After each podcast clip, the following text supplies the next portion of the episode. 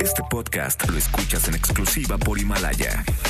Si aún no lo haces, descarga la app para que no te pierdas ningún capítulo. Himalaya.com.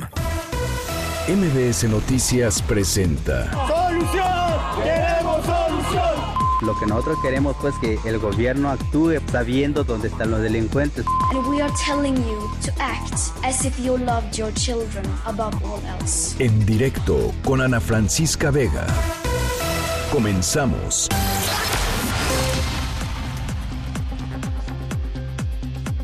Son las 5 de la tarde con dos minutos. ¿Cómo están? Me da muchísimo gusto que me acompañen. Estamos aquí en directo a través de MBS Noticias.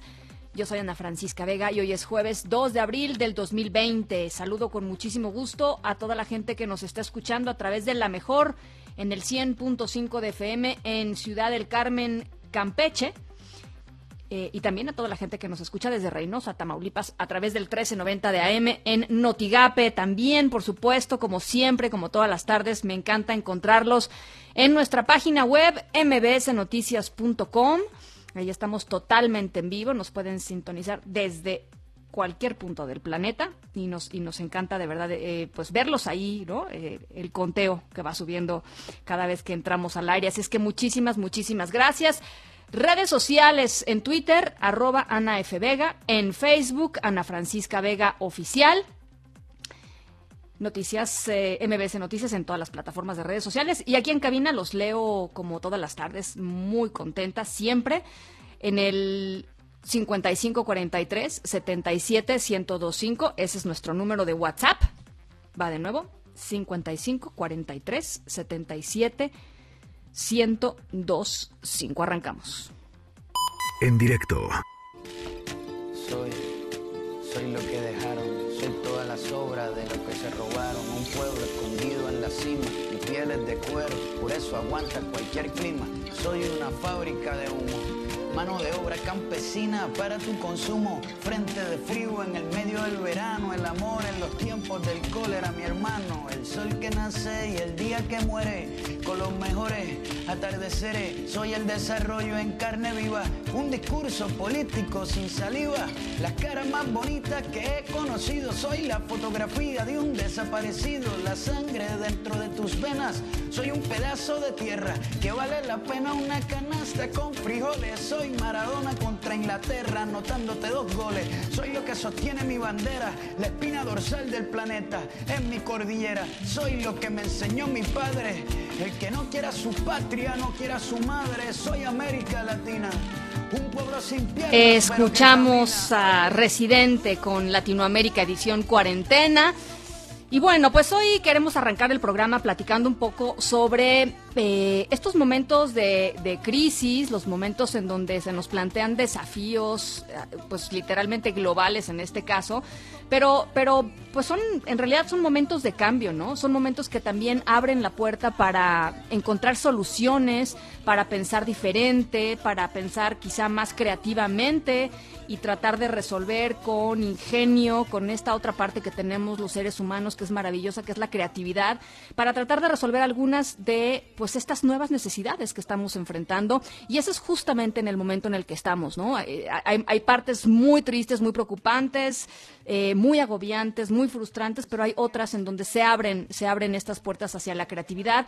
Y por eso me, da muchísimo gusto recibir aquí en el, en el programa a Gustavo Osuna. Él es un ingeniero industrial eh, sonorense que utilizó eh, pues materiales literalmente un poco a la mano, materiales de fácil acceso, para crear un respirador artificial de bajo costo. Y bajo costo, les digo, es un respirador de entre 600 a 800 pesos. Los respiradores pues son una de las de las de los aparatos médicos que más se necesitan en estos en estos tiempos de COVID-19, en estos tiempos de crisis para algunas de las personas que, los requieren. Y Gustavo, pues gracias por por, uh, por atender esta llamada y gracias por compartirnos tu experiencia, tu creatividad, tu ingenio. ¿Cómo estás?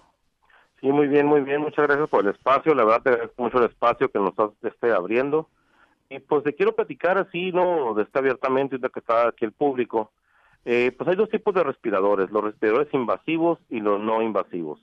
El respirador invasivo es el que ya te tienen que entubar, meterte claro, pues, no, aparato médico, digamos, ¿no? un aparato médico ya muy sí, avanzado. Sí, sí. Sí, y muy monitoreado porque ya tienes, de este, digamos, aparatos dentro de tu organismo que se que estar monitoreando.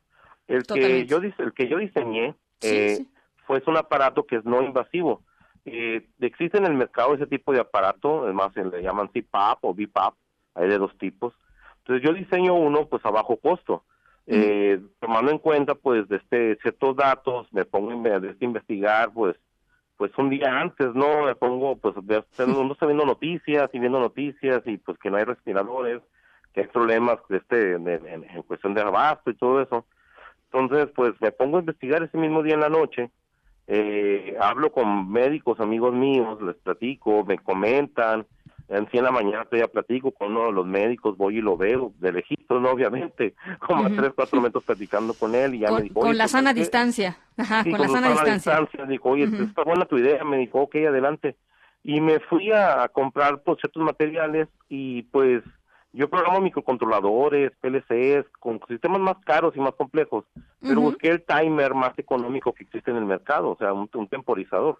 Y lo que hace este, este ventilador es que te empieza a dar, digamos, cuando uno inhala y exhala, uno inhala aproximadamente, dependiendo si eres pues adulto y en vida activa, cerca de medio litro de aire. Entonces, cuando Sí. tú tienes un problema de respiración, lo que te falta es un poco de aire.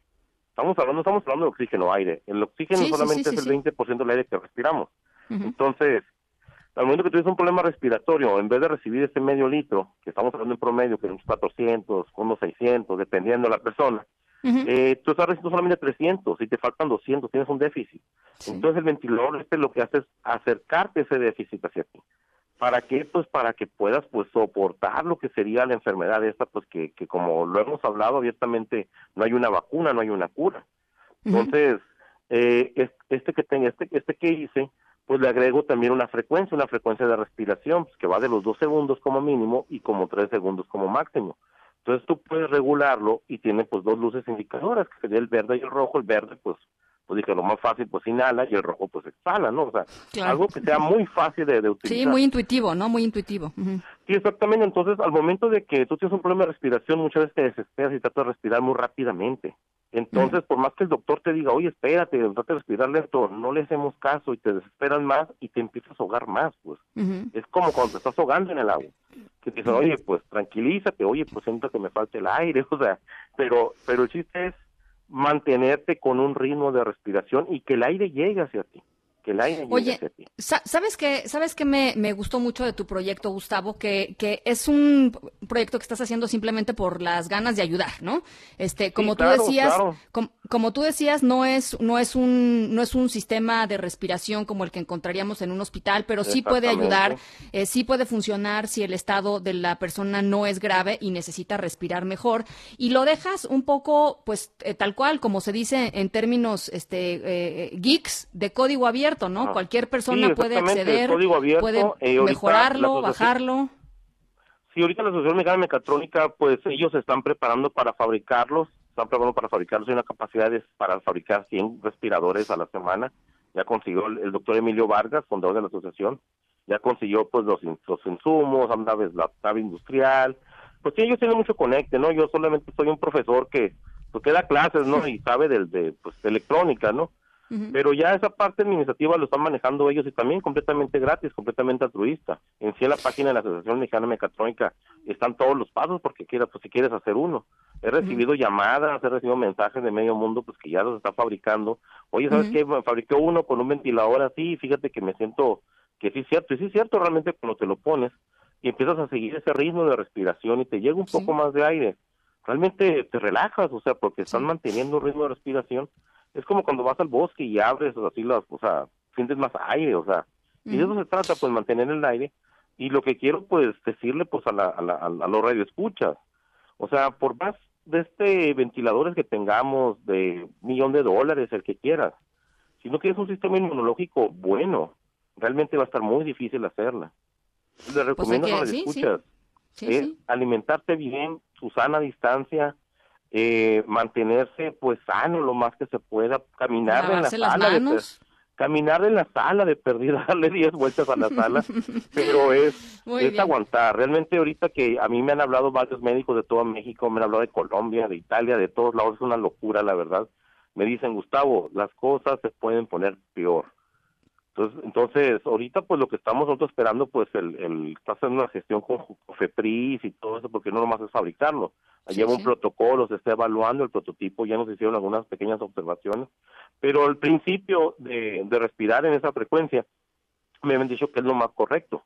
O sea, el timing del circuito, eso es lo correcto, o sea, mantener esa, esa, esa frecuencia de respiración y pues poner una bomba estándar que te puede estar dando, un ventilador estándar que te puede estar dando ese aire. Bueno, pues ahí está Gustavo Osuna, ingeniero industrial sonorense, con este proyecto que ya está, pues literalmente en, en, en fases eh, pues de consolidación. Yo te agradezco mucho. Vamos a buscar, por supuesto, a la Asociación de, Mecatrónica, al doctor este Emilio Vargas, decías, ¿no? Sí, claro, eh, claro. Que me, me, parece que va a ser también muy interesante platicar con ellos ya en, de la, en la parte de la manufactura, ¿no? De, de, de, este aparato. Por lo pronto, yo te agradezco mucho, pues, este, la apertura para platicar con nosotros y sobre todo eso, Gustavo, eh, eh pues, de pronto escuchar noticias buenas, gente que está haciendo algo, este, en este, en este momento de crisis y está aportando sus conocimientos para que, pues, para que podamos salir más rápido, eh, creo que vale la pena difundir y, echar luz a estas cosas. Muchas gracias, sí, Claro, muchas gracias. Y la verdad, aquí en Hermosillo se acabaron los componentes electrónicos, o sea, fui a la tienda electrónica y una vía, van a llegar esta semana. Y pues, por lo mismo, la gente se puso a hacer algo, es lo que a mí me da la satisfacción. Eh, te mando un abrazo. Muchas gracias, muchas gracias por Muchísimas gracias, muchísimas gracias. Noticias en directo. Bueno, este próximo domingo, o sea, en, tres días, se va a presentar, el presidente, el presidente de México va a presentar eh, el plan de reactivación económica por la emergencia de coronavirus en México. Y en este marco es que se reúne esta tarde con empresarios allá en Palacio Nacional. Rocío Méndez, ¿cómo estás? Te saludo con mucho gusto. Ana, ¿qué tal? Muy buenas tardes. Ya suman más de tres horas que ingresaron a este recinto de gobierno federal. Carlos Salazar, presidente del Consejo Coordinador Empresarial, Luis Niño de Rivera, de la Asociación de Bancos de México, Antonio del Valle, del Consejo Mexicano de Negocios, y Francisco Cervantes, titular de la Confederación de Cámaras Industriales de los Estados Unidos Mexicanos, la CONCAMIN, con la idea de sostener una reunión con el presidente Andrés Manuel López Obrador. Entendemos que seguramente hubo alimentos de por medio. Lo cierto es que, como ya decías, son prácticamente 72 horas en que el jefe del Ejecutivo habrá de presentar este plan para reactivar la economía en el marco de la emergencia sanitaria por la dispersión del coronavirus, pero también de cara a la caída de los precios del petróleo. Este jueves López Obrador destacó que la reactivación va a empezar con la generación de empleos, pero hay que recordar lo que han dicho algunas cámaras industriales y empresariales, Ana, para los empresarios del país es un reto en medio de esta contingencia sanitaria, el pago de impuestos, pero también mantener la plantilla laboral en medio de esta cuarentena. Veremos si esto se pudo colocar en la mesa de este diálogo sostenido, porque hasta el momento no tenemos ninguna referencia de qué han tratado durante estas horas tanto el primer mandatario como los líderes camerales de estas eh, de estos grupos tanto de empresarios como de industriales, Ana. Pues va a ser interesantísimo ver qué sale de esta reunión, Rocío, porque la expectativa es muy alta, ¿no? Este, eh, muchísimos sectores económicos del país están eh, pequeños, medianos, grandes, están literalmente pidiendo auxilio frente a esta, pues frente a esta emergencia sanitaria y las consecuencias financieras y económicas. Así es que, pues ahí está. Ojalá que, ojalá que todo se resuelva para, para bien del país y, por supuesto en cuanto salgan, regresamos contigo, contigo, Rocío. La confianza es que, y de hecho es lo que tenemos todos los medios que estamos aquí apiñonados afuera del Palacio Nacional esperando tener, sí, una declaración de estos líderes industriales y empresariales. Si no sucede, tendrá que tendrá que registrarse hasta el día de mañana que al presidente López Obrador se le haga la pregunta o sin duda alguna el próximo domingo todos nos vamos a enterar si hubo algún tipo de acuerdo por parte de los empresarios y el primer mandatario de la nación. Muchas gracias, Rocío. Regresamos contigo en un ratito. Gracias. Por cierto, fíjense que eh, ya lo decía yo, eh, la verdad es que pues circulan por redes sociales un montón de videos que tienen que ver con empresarios. Ayer, ayer o antier me parece que pasábamos el de una empresaria veracruzana que editó un video de parte del mensaje de López Gatel, del subsecretario, con parte de lo que ella contestaba, diciéndole, pues sí nos quedamos en casa, pero necesitamos apoyo, este, porque vamos a, estamos en, plena crisis económica y se han replicado muchos de estos llamados desde la gente pues que tiene empresas más pequeñas hasta por supuesto eh, las grandes cámaras de, comercio y de negocios en la industria eh, en el país em, y esto que vamos a escuchar es un empresario, un restaurantero que hace un llamado, este, este llamado que les digo que ha sido repetitivo eh, en los últimos días al presidente López Obrador por la emergencia sanitaria COVID-19 y vamos a escuchar porque es muy interesante no nada más lo que lo que le pide al presidente, sino lo que ofrece él. Y lo que ofrece él es solidaridad con sus trabajadores. Vamos a escucharlo. A partir de la contingencia sanitaria hemos decidido cerrar nuestro restaurante, como dicen allá en el pueblo, nuestro changarro. Ya mandamos a los empleados a su casa por dos meses, les vamos a seguir pagando pero hay que decirlo también, durante esos 60 días no nos va a ingresar un solo peso al restaurante y sin embargo nosotros vamos a seguir pagando impuestos sobre la renta, impuestos sobre nómina, seguro social, Infonavit, luz y agua potable. Vale la pena que el gobierno, señor presidente, voltee a ver a los microempresarios y de alguna forma vea cómo se puede compensar. Al final del día, todo lo que el gobierno reparte y todo lo que el gobierno gasta es porque muchos como nosotros pagamos nuestros impuestos a tiempo vale la pena que nos dé la mano, señor presidente, no solamente como lo hizo en Sinaloa, dele la mano también a los buenos empresarios.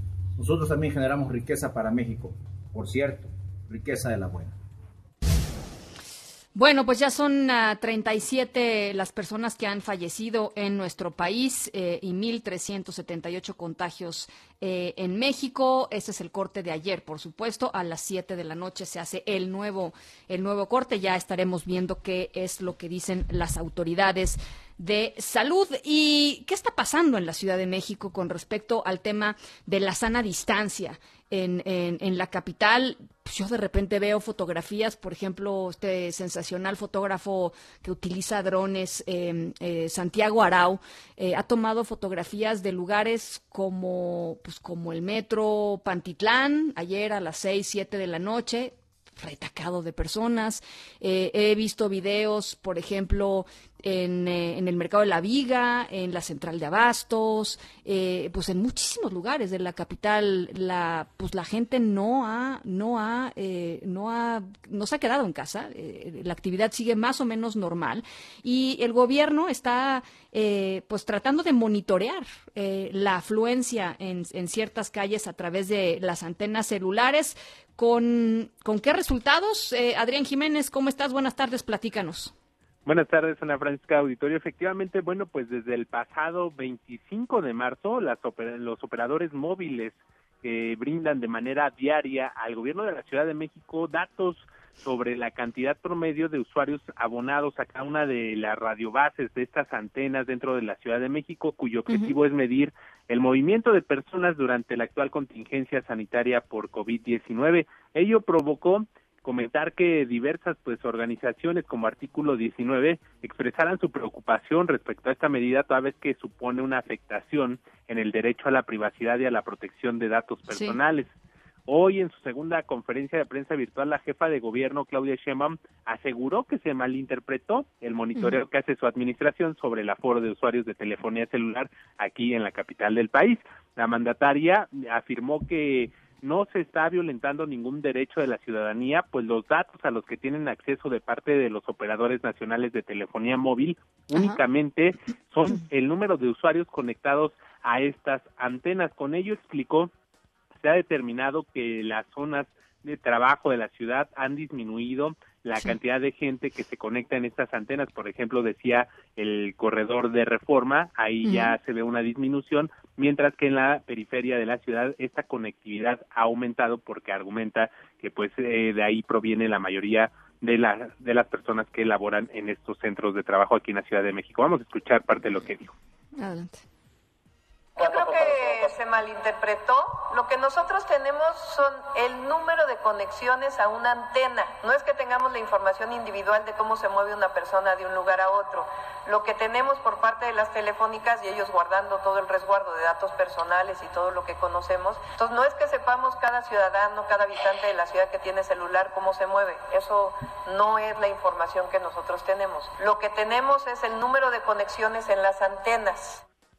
Ana Francisca Auditorio comentar que la funcionaria dijo que estas mediciones que hace de los usuarios también en el transporte público, en los autos particulares y, y ahora en el uso de celulares son una fotografía para adecuar las medidas para evitar la propagación del COVID-19, pues con las medidas de sana distancia y la campaña Quédate en casa se busca reducir el contagio de esta enfermedad que de acuerdo a estudios internacionales es de punto de 2.2 a 3 personas el contagio que una persona infectada puede hacer y esto lo quiere reducir aquí en la Ciudad de México a menos de un contagio con este tipo de medidas y de ahí el monitoreo. Por otra parte, comentar que los gobiernos federal y de la Ciudad de México están en coordinación con los institutos de salud y distintas universidades y trabajan en tres protocolos médicos el cual incluye la realización de al menos 50 mil pruebas diagnósticas de COVID-19 aquí en la Ciudad de México. La jefa de gobierno, Claudia Sheinbaum, explicó que los exámenes se van a aplicar en los centros de salud denominados centinelas, así como en las visitas domiciliarias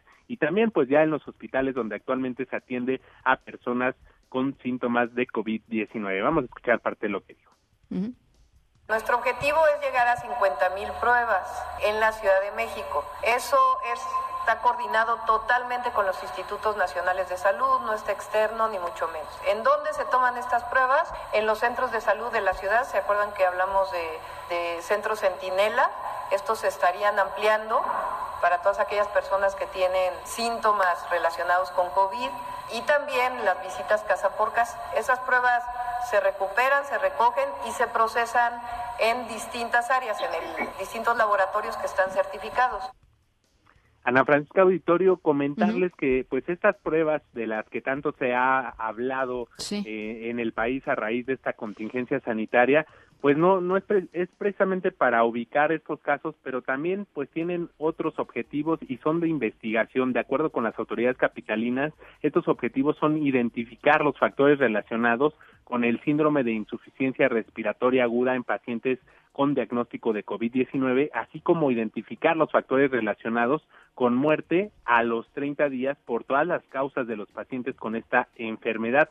También la mandataria capitalina dio a conocer que tienen disponibles cuatro mil pruebas ya, tanto en los centros de salud como en los hospitales, en, los, donde se están atendiendo estos casos. Los otros dos protocolos en los que trabajan las autoridades locales, federales y universidades son eh, lo que ya habían referido la autoridad federal, las autoridades sanitarias, este ensayo clínico de tratamiento de COVID con hidroxicloroquina y con hidroxicloroquina más acitromicina. Estos eh, medicamentos que se están utilizando también en otras partes del mundo para y, y también bueno pues están haciendo trabajos en la identificación de portadores asintomáticos en los trabajadores de la, salud y en la población en general.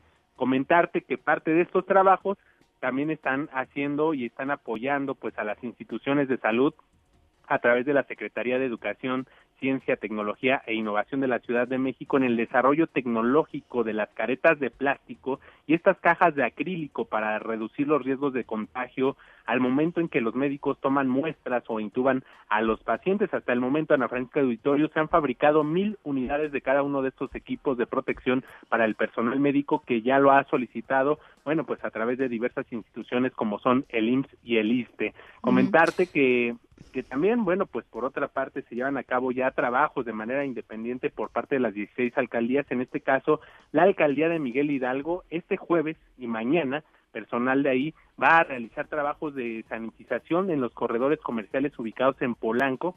Dichas actividades iniciaron en la avenida el eh, presidente Mazarik con la finalidad de contribuir a evitar la proliferación de contagios por el COVID-19. En entrevista, el alcalde de esta demarcación, Víctor Hugo Romo, quien supervisó estas labores, informó que Son 66 los casos confirmados de coronavirus en este territorio, los cuales se concentran principalmente en las colonias Polanco, Las Lomas, Lomas de Chapultepec, Granada, Anzures y San Miguel Chapultepec. Por tal motivo, agregó, la sanitización también se efectuará en estas zonas. Escuchemos. Adelante. Asimismo vamos a sanitizar todo el corredor Mazarik, todo el corredor Horacio, todo el corredor Homero, todo Polanco en estos dos días. Personal con los químicos necesarios para sanitizar la vía pública. Nos vamos a esmerar en esta zona donde hay más contagios y más sospechosos. Y a su vez también lo vamos a hacer en la zona de lomas y en la zona de bosques y en las granadas.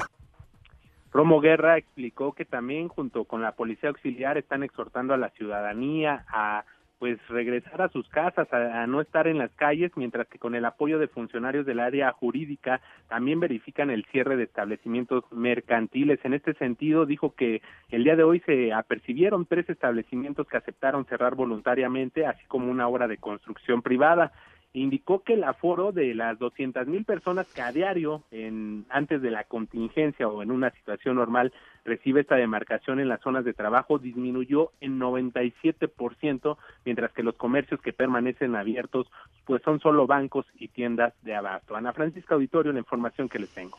Bueno, pues muy amplio el reporte, Adrián, y yo nada más te quería hacer una pregunta rapidísima. ¿Dijo algo la jefa de gobierno en torno a los lugares que en donde pues claramente la sana distancia no, no es una realidad porque pues el metro Pantitlán o, Tacubaya, pues no, no, no hay sana distancia.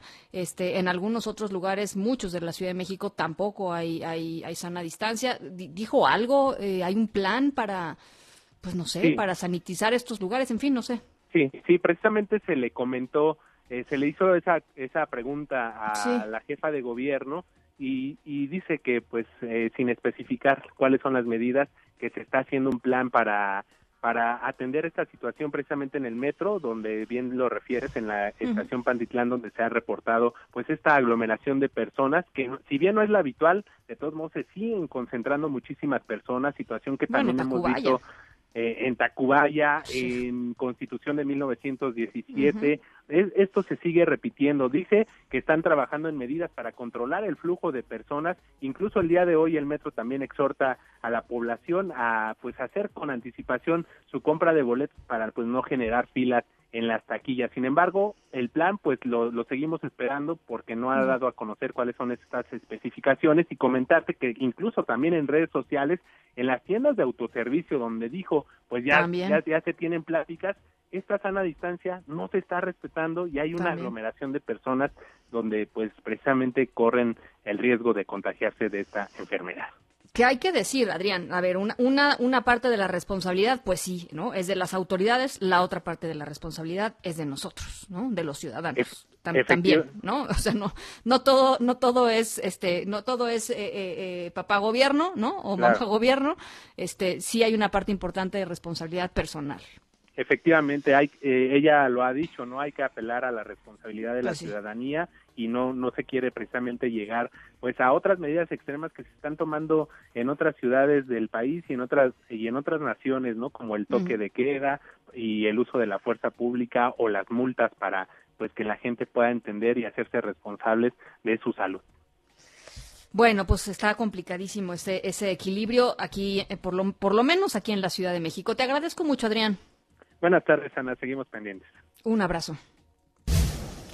Bueno, pues se cerraron las playas del norte de Quintana Roo, también se, cerraron las playas de Jalisco y de Sinaloa por el tema del COVID-19, el coronavirus. Sin embargo, en Guerrero todavía no hay una decisión definitiva de qué va a ser con, de qué se va a hacer con las playas. Eduardo Guzmán, te saludo con mucho gusto hasta Acapulco. Buenas tardes, ¿cómo estás? Ana Francisco, buenas tardes. Pues fíjate que el vocero de seguridad de la Mesa Estatal de Coordinación para la Constitución de la Paz, Roberto Álvarez Heredia, dejó en claro que no hay un cierre definitivo de las playas en Guerrero, sino es más bien una convocatoria a la población para que eviten concurrir en estos espacios recreativos como medida preventiva por la contingencia sanitaria por el COVID-19. Mencionó que la idea es que de manera responsable no se hagan aglomeraciones de personas que propicien que esta enfermedad se expanda y por eso la determinación del gobernador Héctor Astudillo Flores de invitar a los ciudadanos a no realizar actividades en las playas guerrerenses hasta que pase la emergencia. Esto fue lo que dijo Álvarez Heredia pero se trata no de un cierre, quiero subrayar esto, no se trata de un cierre de las playas, sino de una amplia y responsable convocatoria a que no concurran a las playas donde puede haber una aglomeración de personas que permita que esta, esta enfermedad, el COVID-19, se esparza con mayor facilidad.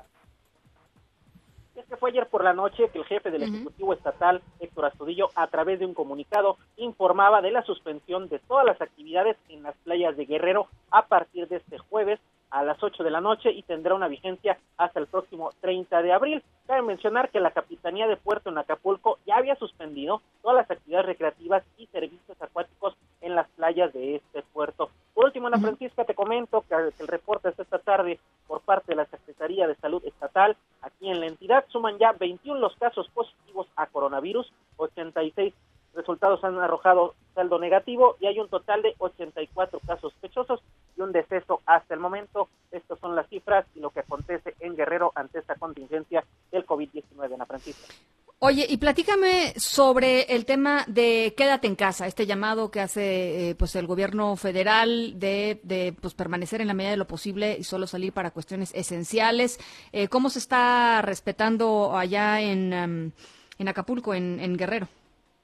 Cumple medianamente, eso hay que decirlo. Muchas colas vimos al inicio de esta semana de adultos mayores afuera de las instituciones bancarias tratando de cobrar sus diferentes pensiones sin embargo, al interior de los bancos, estos están vacíos, pasan una o dos personas, pero las filas afuera de los mismos son interminables. Imagínate cientos de personas formadas sin mantener la sana distancia y sobre todo bajo el rayo del sol. Los únicos que están bien resguardados son los empleados de los bancos, sin contar la gente. Hay mucho comercio ambulante aquí en el puerto, la gente sigue saliendo a hacer sus ventas y sale con la familia completa, con el bebé, con el hijo, con el papá, todos a la vendimia informal. Mucha gente sigue acudiendo a centros de trabajo Muchos hoteles, sí, eso es cierto, la industria turística ya han cerrado sus puertas, pero mandando a descansar a sus empleados, incluso cobrando únicamente siete días por quincena. Otros más, sobre todo los eventuales, han tenido que ser iniquitados y liquidados ante la falta de recursos. Se han tenido los reportes de las cifras de la ocupación hotelera, los índices más bajos en los últimos siete años. Las playas, hay que decirlo, sí están desiertas, no hay actividades, no hay renta de la famosa banana, de las motos acuáticas, del sí, paracaídas, todo eso está, está muerto, las discotecas están cerradas, los bares están cerrados. Por ese aspecto, sí, sí se está respetando en cuanto al sector turístico. Pero hay amagues, nada más para concluir, de gente, prestadores de servicios en playas, ya están incluso advirtiendo de querer realizar saqueos, están incitando a cometer este tipo de actos vandálicos y, me hacen un llamado a los diferentes gobiernos. está muy padre que hay que quedarnos en casa, pero no escuchan un, una iniciativa o qué va a ocurrir con los recursos que se les pueden destinar para tratar de sortear este, este tipo de contingencia, Ana Francisca. Bueno, pues estamos muy pendientes. Eh, te agradezco mucho. Por lo pronto, muy buenas tardes hasta Guerrero. Buenas tardes para todos. Gracias. Bueno, eh, han circulado imágenes eh, terroríficas de personas muertas en las calles de Guayaquil por el colapso del sistema funerario por esta pandemia de COVID-19.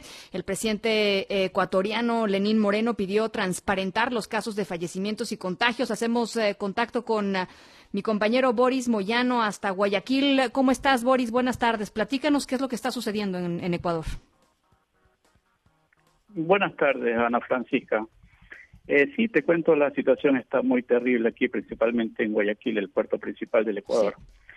Según los últimos reportes oficiales del día de hoy, eh, la ciudad eh, sigue con más número de contagiados, tiene 1.520 de los 3.163 a nivel nacional y los fallecidos ya suman 82 de los 120 en todo el país.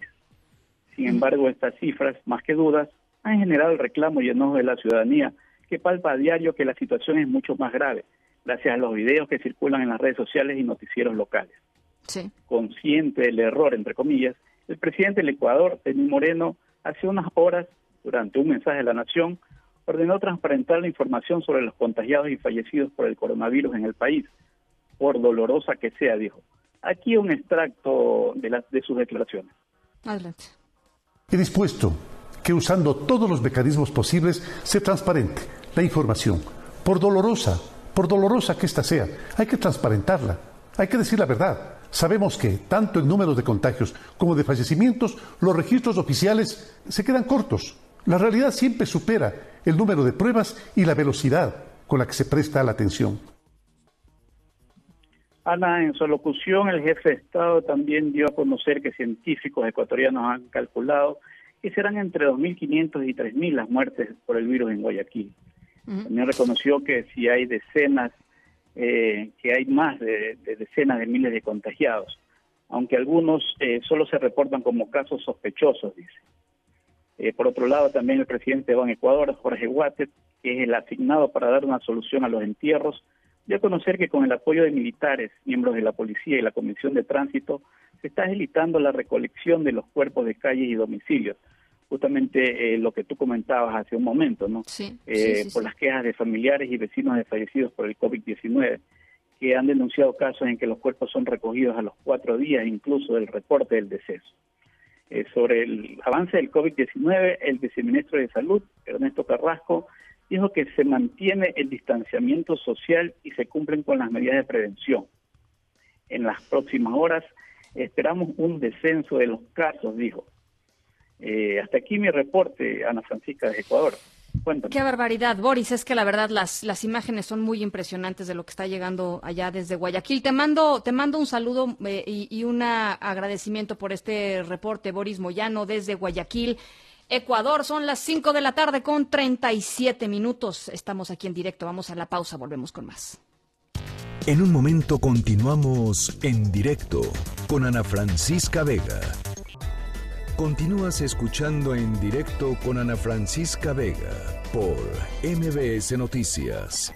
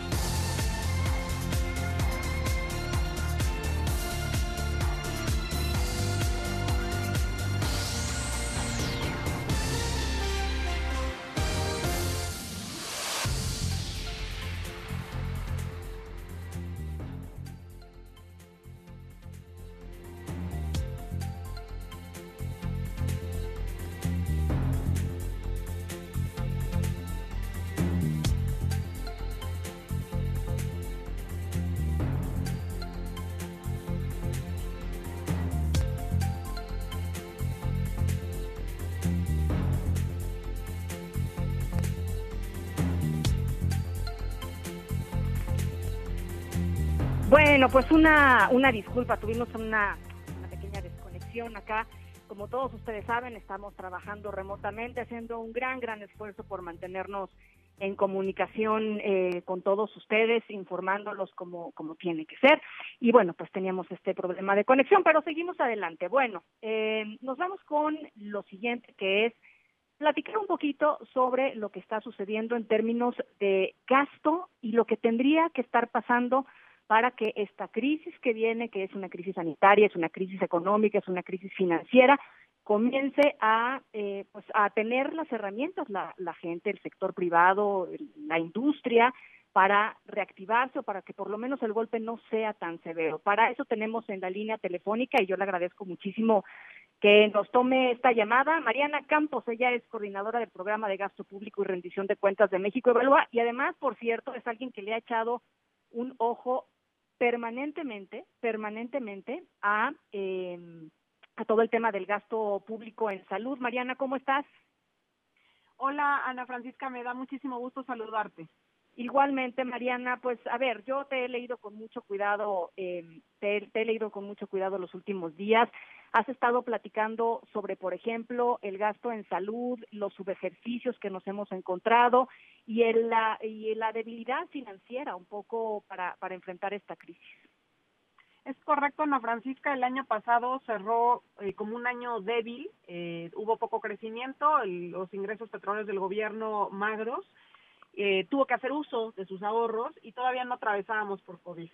Eh, cerramos también, lamentablemente, con un subejercicio muy importante en el gasto de infraestructura para la salud. Se dejó de ejercer el 65% de ese presupuesto, afectando principalmente a los programas de equipamiento de hospitales, es decir, la adquisición de equipo médico, hoy tan necesario, eh, así como también proyectos de remodelación eh, y em, expansión de hospitales, ¿no? Entonces, eh, traemos, digamos, un problema arrastrando de años, porque además en los últimos años el gasto en salud ha disminuido y eh, pues nos agarra con los dedos en la puerta en términos de capacidad en el sistema de salud eh, y como tú dices también con debilidad financiera. No se diga ahorita lo que va a suceder, ya que hay una menor actividad económica y el gobierno, su principal ingreso, tiene que ver con la recaudación del IVA y del ICR que se verán severamente afectadas, ¿no?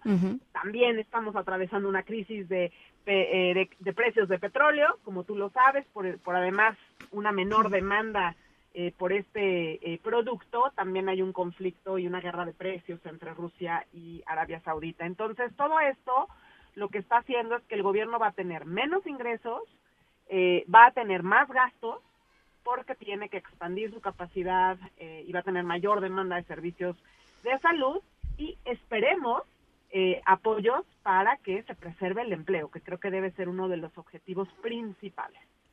Estábamos platicando hace ratito cuando empezó el programa con nuestra reportera Rocío Méndez. Están en Palacio Nacional reunidos eh, empresarios, eh, algunas de las de los líderes de las cúpulas empresariales del país con el presidente López Obrador que en tres días va a anunciar, el próximo domingo va a anunciar, eh, eh, ha dicho él, el paquete, digamos, económico para, para tratar de superar esta crisis. Eh, ¿Qué esperas de, esta, de, este, de este paquete, Mariana? más allá de qué quisieras, ¿qué, ¿qué, esperarías? Porque yo no estoy segura de que el presidente esté... pues no sé si, si sopesando cuidadosamente la gravedad de, de, de, esta crisis después de las declaraciones que ha hecho, ¿no? O sea, hoy mismo dijo que pues que la crisis caía un poco como anillo al dedo, ¿no? Yo creo que eh, sí le ha faltado entendimiento. Eh, creo que tiene que entender que las empresas son el principal motor económico de este país. Ellas son las que generan los empleos y además el gobierno vive de, eh, de los recursos que ellas generan y el gobierno recauda. Entonces, me parece que si tiene el interés en proteger a los más vulnerables de este país, necesita, primero que nada, eh, no dejar que mueran las empresas. Y, te digo no dejar que mueran porque no solo importa en este momento de la crisis, eh, sino que va a ser una diferencia enorme que no mueran porque eso significaría que la reactivación económica posterior a esta emergencia sería mucho más rápida. Claro. Entonces yo creo que eh, ya anunció anoche el gobierno que va por más endeudamiento. Yo creo que todavía sus números son muy conservadores de lo que esto nos va a costar. Eh, lo que no ha anunciado es el paquete fiscal, ¿no? También anunció, por ejemplo, medidas que se han tomado a nivel política monetaria, y muchos de estos esquemas eh, que hemos visto que los bancos ofrecen ya a sus acreditados están siendo motivados por esos cambios en la política monetaria que yo creo que han sido muy buenos. Eh, también en, en cuestiones financieras, pero todavía nos hace falta la parte fiscal para que las empresas sobrevivan. No olvidemos que el más del 90% de las empresas en México son pequeñas empresas y eh, no pueden sobrevivir mucho tiempo sin ingresos. Entonces, eh, yo esperaría que el presidente tenga un mejor entendimiento durante estos días, que pueda haber una buena comunicación con estas cúpulas empresariales para que saque un eh, ambicioso paquete fiscal que permita proteger especialmente a las empresas más vulnerables, para que ellas preserven el empleo y contengamos la pobreza que puede generar esta crisis económica y sanitaria. Entonces, eh, pues ya quedó claro que se van a endeudar más, falta el para qué, y ojalá que eh, sí tengamos ese ambicioso paquete. Esto implicaría posiblemente también la cancelación de proyectos y programas que en este año al menos no son prioritarios. Eh, eh, ahí, ahí justo era mi, mi, mi, pregunta, Mariana, iba, iba en ese sentido. el presidente mantiene su su convicción de que es posible eh, sortear esta crisis, que digo, nada más para, mm, me encontré estos dos datos literalmente hace, hace una hora que estaba eh, terminando de revisar portales, Bank of America pronostica un recorte de, de, la economía mexicana en 8.5 para este año, Barclays lo hace en, en, en 5 puntos también del Producto Interno Bruto, es decir, son, son caídas eh, monumentales, ¿no? El presidente en este contexto dice que todavía se pueden hacer sus proyectos prioritarios, como por ejemplo Dos Bocas, o como por ejemplo Santa Lucía, o como por ejemplo el Tren Maya. Eh, ¿Tú qué opinas al respecto? Yo creo que sí le falta un reconocimiento de la realidad. Hay que además mencionar que el año pasado, ya con las presiones financieras que hubieron, todavía sin esta emergencia de COVID, no le fue posible ejercer presupuesto en sus proyectos, ¿no? Es bien importante mencionar eso, no le fue posible por la situación financiera que ya atravesaba el gobierno. Imagínate ahora, ¿no? Pero lo que preocupa es que el año pasado contuvo mucho la deuda, pero ahorita tenemos el pretexto perfecto y qué bueno, la verdad, de que pueda haber deuda y podamos eh, minimizar las pérdidas humanas y, podamos también eh, apoyar al, al motor económico de este país, que son las empresas, pero lo que preocupa mucho es que entonces, bienvenida a la deuda, que empiece a aumentar y que no se cambien las prioridades del gasto. Eso es lo que yo esperaría que cambiara este domingo eh, y que sí hubiera una aceptación en términos de prioridades, ¿no? Bueno, pues estaremos platicándolo seguramente la semana que entra. Te agradezco mucho por lo pronto, Mariana, estos minutitos y estamos en estamos en comunicación. La pueden seguir en Mariana-C-Vechik, ¿cierto? Muchísimas gracias, Ana. Así es, es correcto. Estamos ahí en el Twitter y eh, pues voy a estar encantada de seguir la conversación. Gracias. Muchas gracias. Gracias, Mariana. Eh, las 5 con 49 nos vamos a otras cosas. En directo. From Minnesota, the state that nobody notices. It's underrated, it's just that nobody knows it is. People crucify, but they got no grace. So I'ma tell you why Minnesota is a dope place. We got lakes. Estamos escuchando I'm from Minnesota de Alex Frecon porque nuestra historia sonora tiene que ver con algo que sucedió justamente en este estado que dice Alex Frecon Minnesota que a nadie le importa y nadie conoce, este, de ahí soy, es parte de, es muy, es muy divertida esta, la letra de esta canción. Em, bueno, pues eh, les cuento que en Minnesota están incentivando a las personas a ayudar eh, a un grupo de seres vivos durante esta pandemia. Es una especie, pues no sé si de oferta, pero bueno, podríamos decir que es una oferta eh, que les adelanto, eh, se les puede antojar, eh, pues ya es hora, ¿no? A las 5 con 50 ya es hora, cómo no. en un ratito les platico los beneficios que en Minnesota están dando a quienes son solidarios en estos, en estos momentos de, de pandemia. Nos vamos a la pausa a las 5.50. Regresamos. License and registration. Officer, here you go. Do you know how fast you're going? I might have. Zero, you're sitting fast. En un momento continuamos en directo con Ana Francisca Vega. Continúas escuchando en directo con Ana Francisca Vega por MBS Noticias. Diana Bernal, en directo. Querida Diana, ¿cómo estás? ¿Qué nos traes hoy a la mesa? ¿Cómo estás, querida Francisca? Qué gusto saludarte. Pues aquí hablando de lo importante que es conservar la planta productiva del empleo y pues como digo, sí, ¿verdad? Que ahorita lo estaba platicando con Mariana, es fundamental que se conserven los empleos. La mayoría de los empleos, como lo sabes muy bien, pues el 95% están dados por micro, pequeñas y medianas empresas. Y sin embargo, lo que hizo el gobierno federal, primero a través de López Gatel, después Marcelo Ebrard, Luisa María Alcalde, es declarar una emergencia sanitaria en lugar de una contingencia sanitaria. Mm, ¿Cuál es la diferencia? preguntará, pues eso qué importancia tiene, ¿no? No, sí tiene una gran importancia porque la Ley Federal del Trabajo señala que cuando se declara una contingencia sanitaria, los patrones solo están obligados a pagar un mes de sueldo a salario mínimo mientras las actividades están suspendidas. Por eso las autoridades obviaron la palabra contingencia y se fueron a decir que se trata de una emergencia por causa de fuerza mayor, que es la que sí obliga a pagar un mes íntegro de salario pero además de esto, este, Ana Francisca, vamos a suponer que los que puedan hacerlo, qué bueno que le paguen su mes de salario completo al trabajador, pero el gobierno no está ofreciendo ningún apoyo, porque por cada empleo el patrón tiene que pagar 28% del salario al Seguro Social y 5% del salario al Infonavit más aparte las retenciones de impuestos sobre la renta, pues ya realmente es una carga muy difícil para la mayoría de las empresas que tienen menos de 10 empleados, menos de 100 empleados y que realmente pues están en una situación verdaderamente angustiosa y esperemos pues que salgan buenas noticias de Palacio Nacional hoy, ¿no? En esta reunión que están llevando a cabo los empresarios.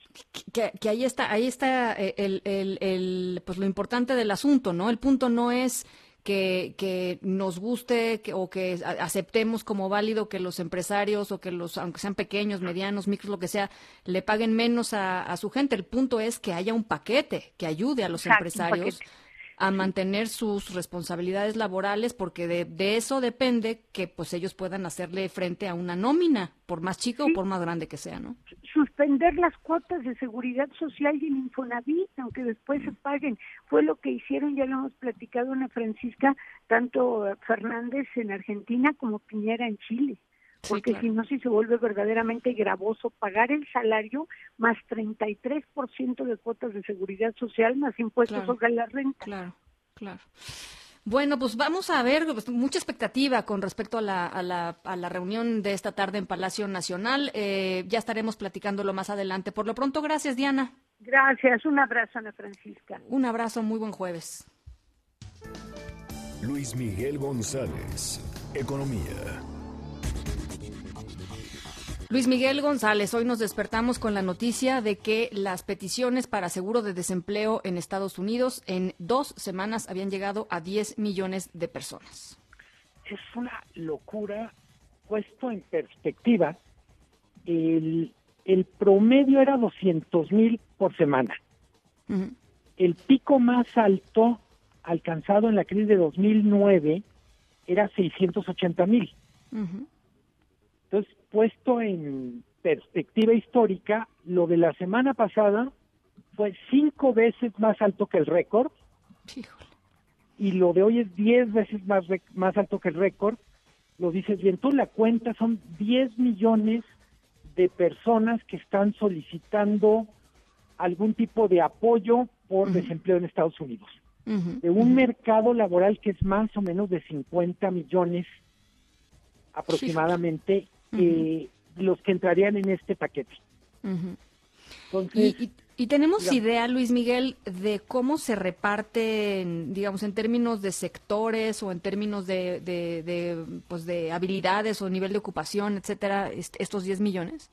Eh, normalmente eh, estamos hablando de trabajadores en los segmentos no calificados. Es decir, claro.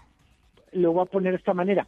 Aquí en esta lista no aparecerían trabajadores de la banca, no aparecerían trabajadores de rango medio para arriba de industrias muy golpeadas como hotelería o restaurantes.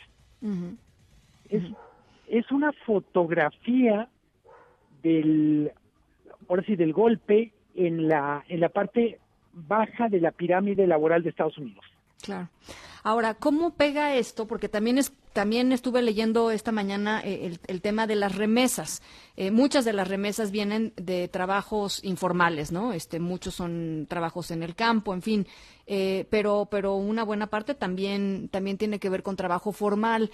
1.6 millones de hogares mexicanos recibe pues un promedio de 300 dólares mensuales, ¿no? De, de, pues, de, los paisanos que se van a Estados Unidos eh, y la contracción que se espera es de más del 17%, es brutal también, ¿no?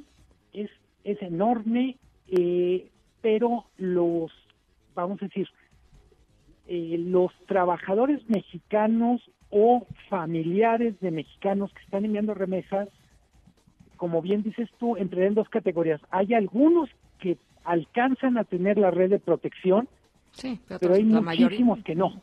Claro. Eh, por desgracia, eh, una coyuntura como esta va a ser más vulnerable a los que ya eran vulnerables. Claro. Eh, Que, que hoy ni siquiera podemos contabilizarlos. no, porque se van a empezar a notar Claro. en los envíos porque eh, ellos no van a enviar más o menos un trabajador mexicano que está en Estados Unidos, bueno, puede ser mexicano o México estadounidense, enviaba a México el 10% de su sueldo o de sus ingresos y el 90 lo usaba, vamos a suponer, para ahorrar o para mantenerse allá.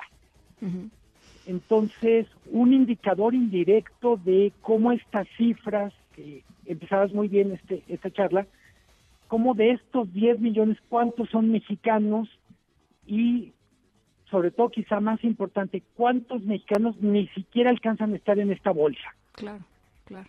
Que es todavía más Eh, dramático, ¿no? Vale la pena eh, juntar la cifra que, que tenemos de Estados Unidos.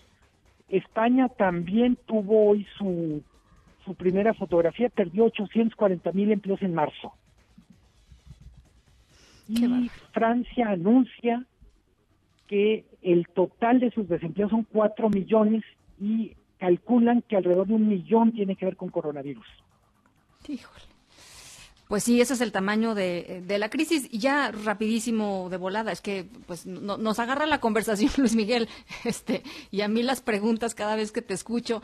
Eh, rapidísimo, el presidente dijo hoy que eh, pues que la crisis le venía incluso como anillo al dedo para, para, para los planes de la transformación, ¿no? Que iban a ser más rápidos y que esta iba a ser una crisis eh, no recuerdo exactamente el adjetivo que, que utilizó, pero la idea era que era una, una crisis que iba a ser una crisis rápida, ¿no? Como que íbamos a poder salir eh, eh, rápidamente. Eh, ¿Cuál es tu opinión al respecto?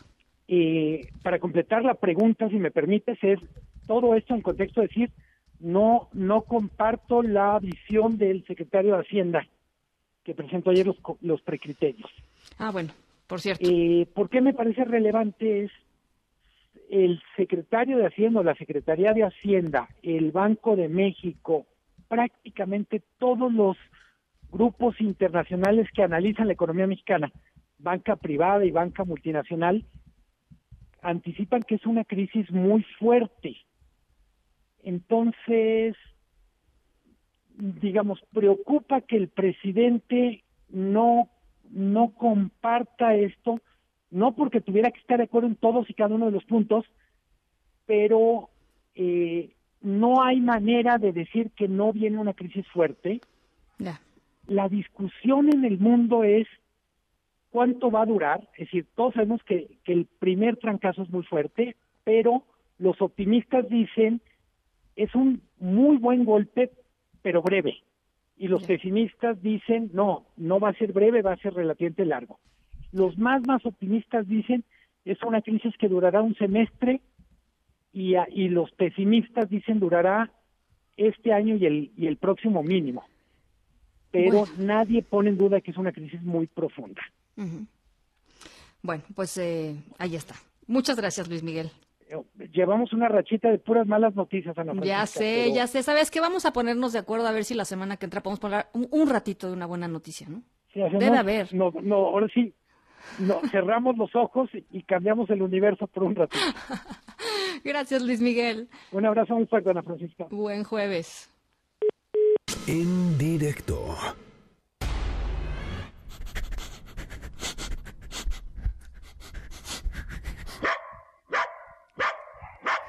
Bueno, esos no son los perros de mi casa, se los juro. Es el perro de nuestra historia sonora de hoy, que tiene que ver con algo que está pasando en Minnesota. Eh, y bueno, pues evidentemente los perros que están en adopción en esta contingencia, igual que todo mundo, pues están en sus centros resguardados, pero pues se han suspendido todos estos eventos que normalmente tienen para eh, promover que la gente adopte perros, etcétera, etcétera. Pero pues la necesidad ahí está, ahí sigue. Y bueno, pues en Minnesota encontraron una manera creativa, digámoslo así, de darle una nueva oportunidad a todos estos perros con un incentivo. con un incentivo que estoy segura que muchos de ustedes les va, les va a, gustar. A ver si por acá se replica. Eh, está muy simpático. Al ratito les voy platicando de qué va. Por lo pronto son las seis con seis. Vamos a la pausa, regresamos. En un momento continuamos en directo con Ana Francisca Vega. Una voz con transparencia.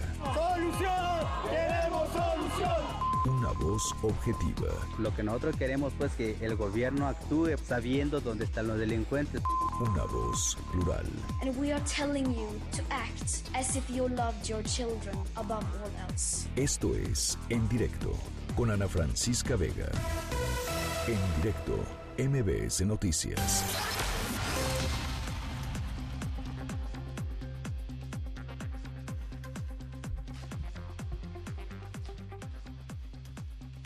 Son las 6 de la tarde con 11 minutos. ¿Cómo están? Gracias por seguir con nosotros aquí en directo a través de MBS Noticias. Yo soy Ana Francisca Vega y hoy es jueves 2 de abril de 2020. Gracias a toda la gente que nos escucha a través de Q en el 91.1 de FM en Torreón, Coahuila y a través de Sonido Estrella en el 89.9 en Zacatecas. Gracias a todos los que nos han escrito.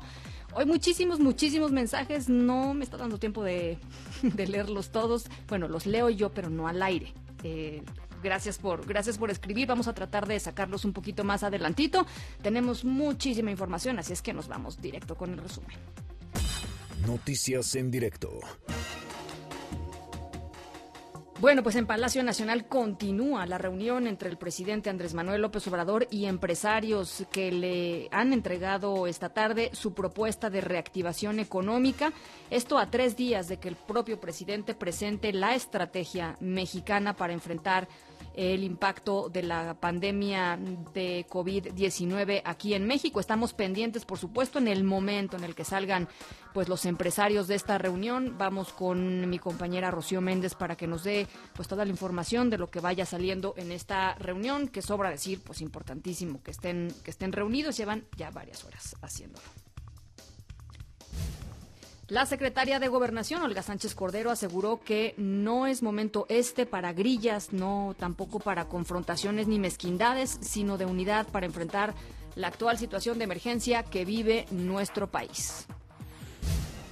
Y el gobierno federal presentó un programa de 15 acciones para el rescate de la economía de por al menos 63.700 millones de pesos en apoyos a la banca de desarrollo. Incluye apoyos para la liquidez de empresas del sector de infraestructura, reestructura de créditos y recalendarizar pagos. Citlali Sáenz, platícanos, buenas tardes. Hola Ana Francisca, buenas tardes a ti también a nuestros amigos del auditorio. Es que ayer la Secretaría de Hacienda y Crédito Público entregó al Congreso de la Unión los precriterios de política económica 2021 para el próximo año, en los que pues ya se incorporan los efectos de un choque drástico sobre el escenario económico de México y el resto del mundo derivado de la pandemia asociada a la enfermedad denominada COVID-19 y bueno, ya señalabas algunas de las acciones para impulsar a la banca de desarrollo y que esta a su vez pues apoye al sector económico. La Secretaría de Hacienda pues en estos precriterios también anuncia el recorte de su meta de crecimiento económico para nuestro país de entre menos 3.9 y 0.1%. Este es el dato que está dando a conocer la Secretaría de Hacienda que iría en línea con los pronósticos del sector privado.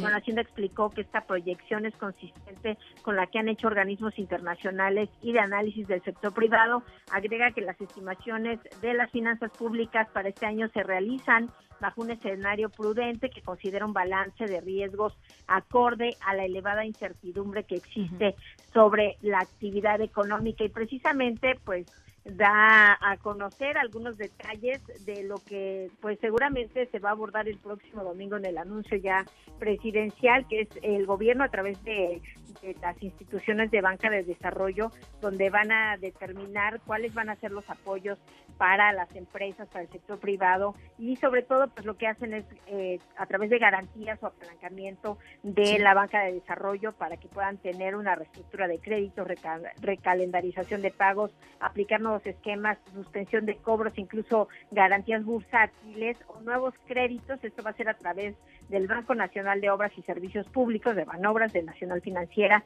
del Banco Nacional de Comercio Exterior y por supuesto también del Banco de Bienestar con la intervención de la banca comercial a través de los convenios que han firmado también con la Asociación de Bancos de México.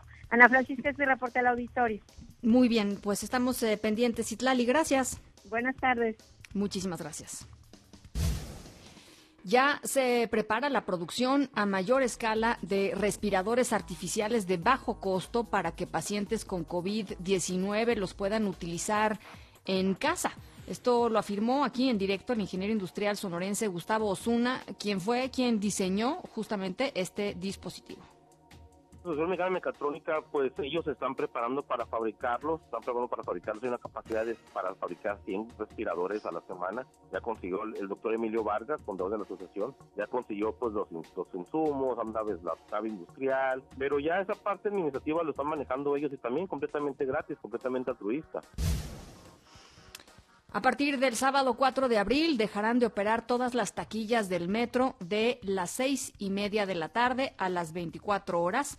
Las 312 máquinas de recarga y compra de tarjetas van a seguir disponibles en las 12 líneas. Israel Hernández Cruz, presidente de la Comisión de los Derechos Humanos de Morelos, urgió a los vecinos del municipio de Axociapan a no exigir por la vía de la violencia sus peticiones con las autoridades de salud del Estado después de que amagaron con quemar un hospital. ¿Se acuerdan? Aquí se los platicamos si es que este hospital local comunitario recibía pacientes con COVID. Y en la Ciudad de México detuvieron a un líder saqueador de negocios durante la emergencia por este coronavirus. Juan Carlos eh, Alarcón, platícanos de quién se trata. Efectivamente, Ana Francisca, se trata del llamado Rey de Contreras, presunto líder de un grupo dedicado a la venta de droga en el poniente de la Ciudad de México y fue detenido por agentes de la Secretaría de Seguridad Ciudadana Capitalina. Fabián, también conocido como el Frontón, tiene su centro de operación en Magdalena Contreras y se le señala como el encargado de convocar a través de redes sociales al saqueo de establecimientos comerciales en aquella zona. Los trabajos de inteligencia permitieron pues, eh, ubicar y poner vigilancias fijas y móviles, eh, así como un seguimiento puntual a las actividades de dicho grupo. Con base en los datos obtenidos, los agentes de seguridad dieron cumplimiento a una diligencia ministerial en un eh, previo, en un domicilio ubicado en la colonia San Mateo Jalpa, en la alcaldía Xochimilco. En ese sitio se encontraba este presunto saqueador de 29 años de edad, y es identificado como uno de los organizadores para convocar y planear saqueos a tiendas departamentales, centros comerciales en Magdalena Contreras y otras eh, alcaldías eh, contiguas en plena emergencia sanitaria del COVID-19. Sánchez Zenobio también es señalado como líder de un grupo delictivo denominado El Rey de Contreras, considerado como uno de los principales generadores de violencia en las alcaldías de Contreras y Xochimilco, pues son sus principales zonas de distribución de estupefacientes. Este individuo ahora ya se encuentra a disposición de la Fiscalía Central de Investigación, precisamente donde se determinará su situación jurídica. Este es el reporte que tengo. Muchísimas gracias, Juan Carlos. Muy buenas noches. Gracias, muy buenas tardes. Bueno, ya ven que en este, en esta época de cuarentena, en este tiempo, en este tiempo de guárdate en casa, quédate en casa, eh, pues un montón de artistas alrededor del mundo han decidido dar conciertos, pues literalmente desde la sala de su casa, eh, o repetir algunos de los conciertos más memorables que han, que han pues hecho en su vida, ¿no? Este, ya sean espontáneos o no. Eh, la verdad han sido muy interesantes algunos de ellos. Bueno, pues quien está dando un concierto en estos meritos momentos es Marco Antonio Solís, el Buki, que está transmitiendo a través de su canal de YouTube una de las presentaciones más importantes de su carrera, según él mismo lo ha dicho, ¿eh? por amor a Morelia, Michoacán. Nos conectamos, ¿no? Un ratito a escuchar al Buki, ¿cómo no? Se antoja. y bueno. Porque fíjese usted, si usted está enamorado de alguien que no está presente aquí físicamente, Y ese amor es de verdad. Usted lo lleva dentro día y noche. Ese amor está como los volcanes, activo. Ese es un amor verdadero, ese es un amor eterno. Tal vez secreto. Esta canción se llama simplemente así. Mi eterno amor secreto.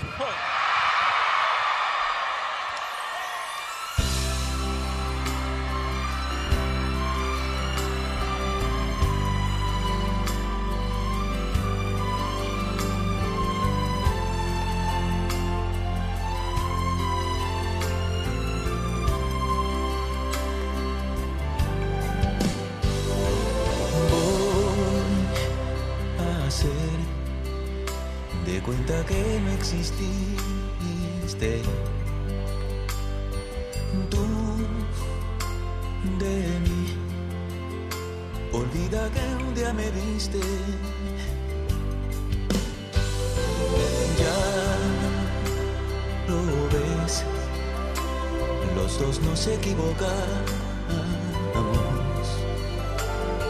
Y es mejor que otros amigos sigamos y que esta despedida sea por el bien de todos.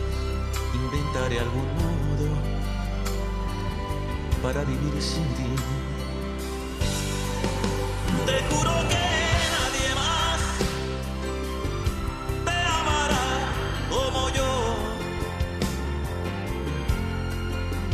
Pues eh, ahí está el Buki Marco Antonio Solís con mi eterno amor secreto en estos momentos a través de su canal de YouTube, pero no se me vayan ustedes porque me andaba yo dando un balazo en el, en el pie, ¿no? Este, no, no se vayan a escuchar al Buki, va a estar ahí el concierto en su canal de YouTube, quédense, quédense aquí, quédense aquí con nosotros, vamos a la pausa, son las 6 de la tarde con 22 minutos, voy a leer algunas llamaditas, ¿no? Aprovechando que ya estamos en el pues en el arranque del Buki, etcétera, etcétera, dice Alma, al COVID-19 no lo vence el país más avanzado, sino el pueblo más disciplinado.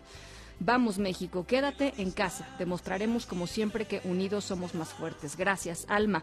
Netman dice, me parece bien lo que comenta Hugo López Gatel, eh, subsecretario de Salud. No es posible cortar una epidemia de un día para otro. Ahora las medidas están orientadas a una mitigación muy intensiva. Gracias, Netman. José Luis Sánchez dice, me saturan de información de tener los mejores doctores en inmunología, pero ¿cuándo se les pone a su disposición los insumos? Más bien cuando los tienen en mano.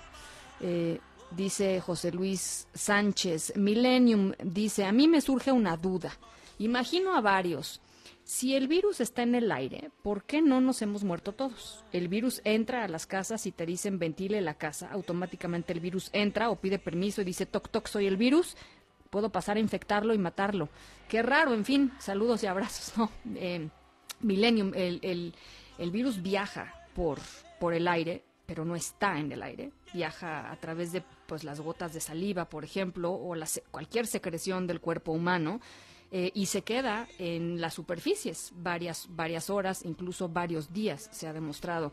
Eh, entonces, no es que esté en el aire, ¿no? No es como la contaminación que está en el aire, sino sale del cuerpo humano a través de la saliva o, otras secreciones, ya les decía. Eh, es, es, es, así como, es así como se contagia. Millennium, gracias por escucharnos. Ernesto dice, antes era dónde jugarán los niños. Ahora es si un día jugaremos todos. Ojalá esto pase pronto sin tanto estrago y volvamos a jugar todos. Estoy segura que sí. Ernesto, por lo pronto, pues en la medida de lo posible hay que cooperar en lo que nos dicen las autoridades sanitarias y en la medida de lo posible, eh, pues quédense en casa. Eh, René Setna dice, lo que más disfruto en esta etapa es conducir por las calles libre de tráfico, por lo demás el encierro como tal aún no lo estoy sufriendo afortunadamente porque desde antes, por ejemplo, como contador público ya venía realizando mis actividades de negocio desde casa y por lo regular solo tengo la costumbre de salir por razones muy necesarias como ir al banco o al supermercado. Gracias, René. Eh, Jesús Valencia dice con respecto a los saqueos, ojalá que los bots de las redes sociales de todos los partidos, pero particularmente los pro Morena, se pongan a rastrear esos grupos que fomentan el vandalismo y la rapiña.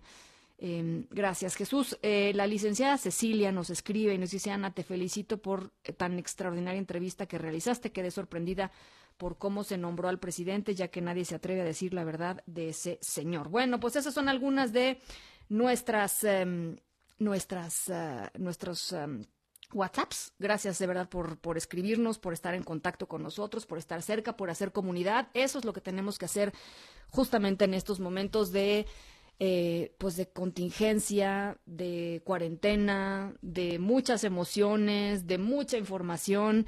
Eh, muchísimas gracias de verdad por, por estar ahí del otro lado de estos micrófonos. Va otra vez nuestro número de WhatsApp 5543 77 1025 5543 77 1025. Vamos a ir a la pausa al volver Mariana Linares que nos trae unas súper recomendaciones en su plaza pública. Volvemos.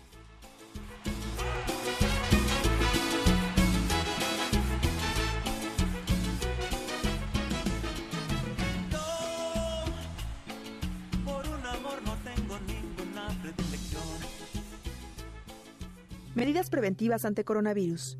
¿Qué medidas básicas de precaución debemos tener ante la propagación internacional del coronavirus? La Organización Mundial de la Salud emite las siguientes recomendaciones. Lavar manos regularmente con agua y jabón o con desinfectante a base de alcohol.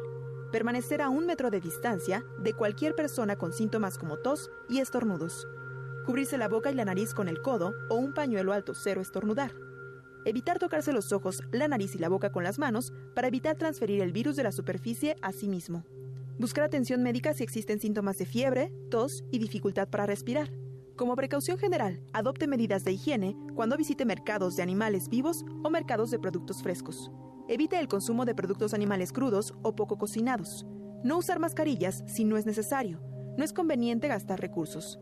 Seguir instrucciones de las autoridades sanitarias mantenerse informado sobre COVID-19 a través de fuentes fiables de información, no difundir noticias falsas y no contribuir al alarmismo.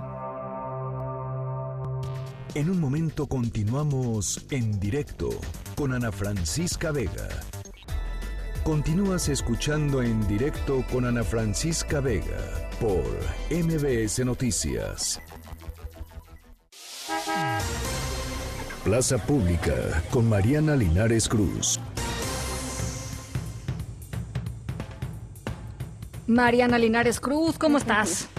Hola Ana Francisca Vega, hola, ¿cómo están todos? Pues aquí, eh, ahora sí que viendo, viendo la ventana, viendo desde, desde dentro de mi casa cómo, cómo corre la Ciudad de México y con muchas ganas, Ana, de compartirles una historia eh, que está relacionada con la cultura, pero con la emergencia sanitaria y yo creo con la, la, la, una de las características de los mexicanos que es la solidaridad. Entonces, si me dejas, Omar, les voy a, les voy a pasar un pequeño audio para arrancar con esta historia. A ver. Mi nombre es Sergio Villegas, soy escenógrafo y director de los premios metropolitanos de teatro.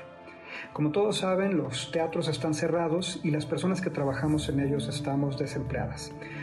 Algunos de los colaboradores más afectados son los talleres de realización de escenografía, para los que no existe por el momento un proyecto de rescate o asistencias gubernamentales y que emplean a cientos de hombres y mujeres en el área metropolitana de la Ciudad de México. Es por eso que queremos hacer un atento llamado a directoras y directores de hospitales o instituciones de salud públicas y privadas que estén expandiendo sus capacidades o instalaciones o solicitando mobiliario o equipamiento que pueda ser fabricado aquí en México por manos mexicanas para enfrentar esta emergencia. Nuestros talleres de realización escenográfica son espacios versátiles que integran áreas de carpintería, herrería, pintura, costura, electricidad y automatización. Podemos fabricar bancos, sillas, mesas, muebles, repisas, camas, camillas, mamparas o lámparas. También podemos fabricar mecanismos como bandas transportadoras, montacargas y todo tipo de estructuras. En el teatro somos buenísimos para hacer cosas ligeras, rodantes, giratorias que se doblan, se desdoblan y están fabricadas a la medida, con mucho ingenio, a muy buen precio, con excelente calidad y sobre todo que se pueden fabricar en chinga ya. Si necesitas fabricar algo urgentemente, comunícate al mail que aparece en pantalla y los Metro te canalizaremos con un taller de realización aquí en la Ciudad de México. Si no, te pedimos que compartas este video con tus contactos y en especial con personas en el sector salud, a quienes esta información pueda resultar útil. Muchas gracias y recuerda quedarte en casa. Pues me Ana, encantó, este, me encantó. Este, este video lo lanzó eh, el director y escenógrafo mexicano Sergio Villegas, que además él es el director de una iniciativa ciudadana muy linda que se llama los eh, Premios Metropolitanos, dedicados a, a premiar lo mejor del teatro en la Ciudad de México. Lo lanzó apenas el 30 de marzo. Al día siguiente, eh, la secretaria de Cultura, Alejandra Frausto, vio este video y decidió unir, enlazar a este, esta iniciativa de, de Sergio con el Hospital General 32.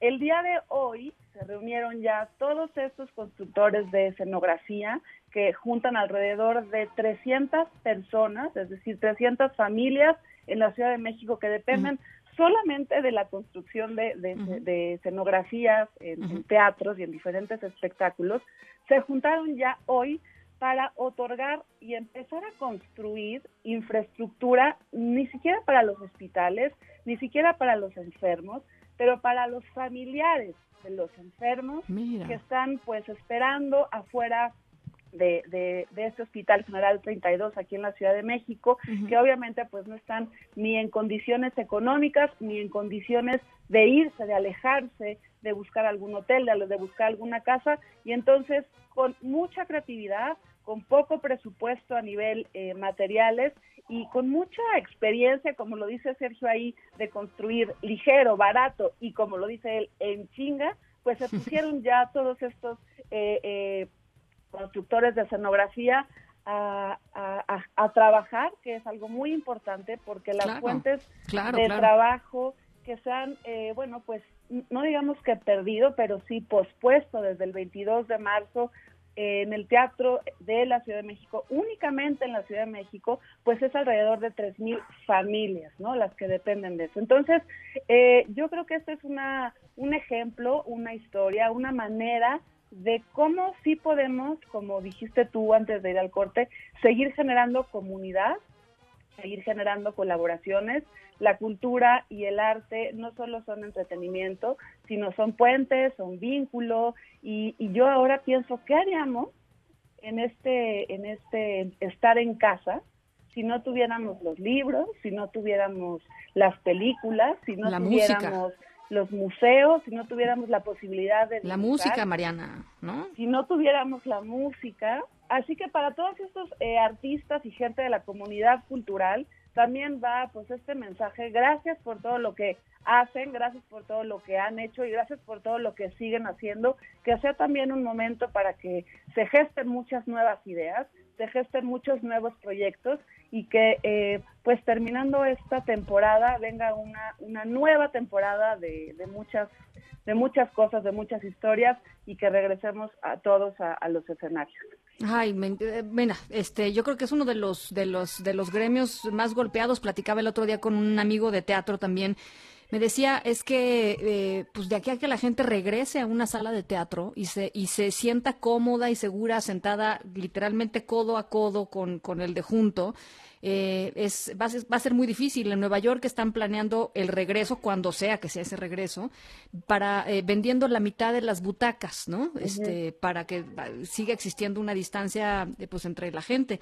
Y me dice, pues aquí en México, si- simple y sencillamente, el 100% de los teatros quebramos, ¿no? O sea, si de por sí no va mucha gente al teatro, este, entonces, pues la verdad sí hay que sí hay que pues echarle echarle eh, coco a este a este asunto y yo te agradezco mucho Mariana tenías por ahí una recomendación verdad Sí, hablando de teatro también y porque este me encanta que siempre los teatreros tienen nuevas maneras y van a encontrar nuevas maneras.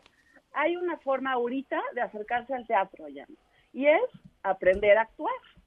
Lo que les quiero recomendar el día de hoy sucede en el eh, Centro Cultural Helénico vía online, no es que puedas subir, pero desde ahí va a dar un taller de actuación el gran, gran, gran director Diego del Río. Él además eh, forma parte del sistema de jóvenes creadores, para toda la gente que quisiera aprender a actuar. una clase de actuación en línea, muy bien. Y otra vez, eh, la posibilidad de apoyar a un dramaturgo, en este caso el director Diego del Río. Si quieren saber más sobre este taller, simplemente entren a centroculturalhelénico.org y a partir del 13 de abril arranca este taller de actuación en línea todos los lunes, miércoles y viernes de 7 a 10 de la noche. O sea que además es una gran actividad. No se lo pueden perder, estar presentes, taller de actuación en línea, entren a helénico.gov.mx para saber todos los detalles, detalles que además es gratuito. Lo subimos a nuestras redes sociales. Mariana, te mando un abrazo. Yo también. Cuídate Lindo jueves. Igualmente. Hasta luego. En directo.